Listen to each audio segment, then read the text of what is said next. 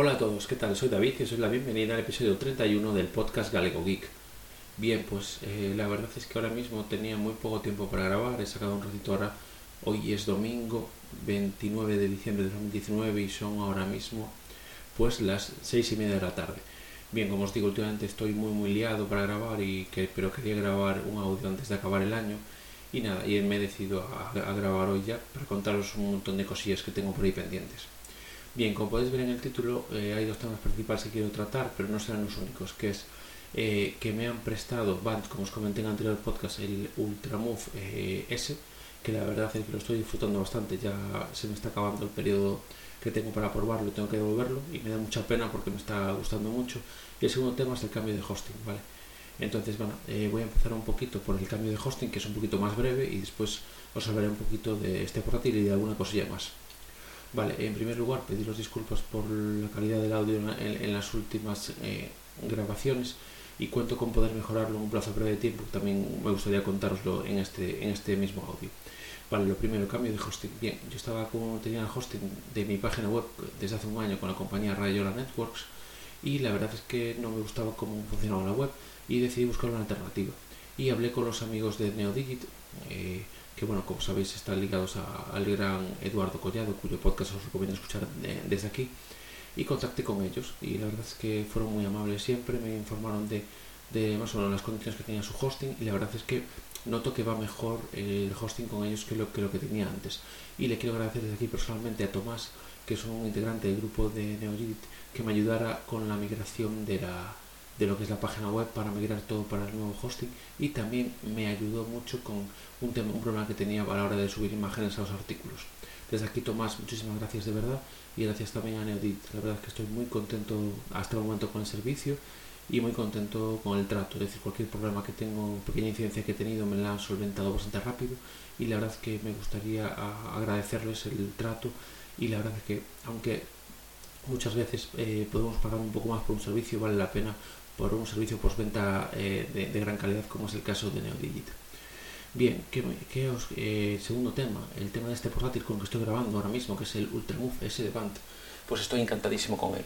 Para que tengáis una idea más o menos del modelo que tengo, es una configuración que tiene un procesador Intel Core i5 de, octava generación, el 8265U, a 1,6 GHz. Tiene una memoria RAM de 8 GB, que está muy muy bien, un almacenamiento interno de 480 GB SSD Además cuenta con una pantalla 14 pulgadas Full HD y todo tipo de, conexiones USB tipo C, puertos USB 3.0, etc. Y la verdad es que estoy encantado con él. Eh, a ver, mm, llevo un par de semanas con él, lo estoy usando para escribir algún artículo, para navegar por internet, incluso para grabar este podcast. ¿vale? He grabado también un pequeño screencast que subiré a YouTube eh, del funcionamiento del portátil. Me está encantando. Es un portátil con una gran calidad de construcción, con un teclado retroiluminado que es comodísimo, con un trackpad que es realmente cómodo también ya que bueno, yo quería hacer la prueba de usarlo solo con el trackpad sin ratón externo, ya que hasta ahora yo en el Chromebook que tenía pues usaba el trackpad eh, solo, sin ratón. Entonces quería probarlo y la verdad es que hasta ahora no he tenido ningún tipo de problema. Sí que es cierto que si sois usuarios que tenéis que utilizar el ratón para tareas quizás más precisas que yo, es probable que necesitéis un ratón externo, pero aún así estamos hablando de un portátil con una gran calidad de construcción, eh, con una gran calidad en todos, sus, en todos sus componentes, todo está perfectamente optimizado para Linux. Yo lo tengo con, eh, con Ubuntu y la verdad es que va muy muy bien. Os voy a decir exactamente la versión de Ubuntu que tengo. A ver un segundito y os lo digo ahora mismo. Que lo tenía por aquí del screencast abierto. Es Ubuntu 18.4.03 eh, LTS y la verdad que estoy encantado. Es una, es, es una, es una auténtica maravilla. Ya os digo, eh, haré un podcast más largo explicándoos un poquito todo, pero me, gustó, gustaba en este podcast también comentaros las impresiones hasta el momento y la verdad que son muy muy buenas y, me dan bastantes ganas de quedarme. Pero bueno, tengo que devolverlo, seguiré con mi Chromebook, aunque lo más probable es que venda el Chromebook y, adquiera otro tipo de portátil. Pero bueno, eso ya será quizás un tema para otro podcast, eh, para más adelante.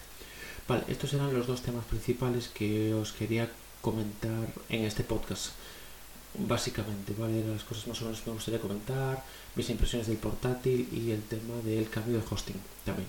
Pero hay otro tema, que es que realmente después del episodio que grabé con Jojo, el último, la verdad es que noté que la calidad de mi audio es bastante mala, sobre todo porque tengo un micrófono de condensador que va conectado por jack y mete mucho ruido. Y aunque lo intente quitar en edición posterior, eh, aún así se queda bastante ruido. Entonces, bueno, eh, gracias a la ayuda Jojo, gracias desde aquí Jojo de verdad, eh, estaba buscando pues cambiar un poco mi hardware, mi hardware de audio y más o menos creo que ya tengo claro lo que me voy a coger.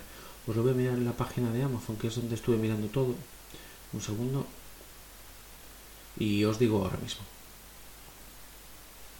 Vale, lo más probable es que coja una, una interfaz de audio, ¿vale? Y un, un micrófono dinámico, ¿vale? Entonces eh, la idea sería eh, pues coger eso un poquito para intentar mejorar la calidad del audio.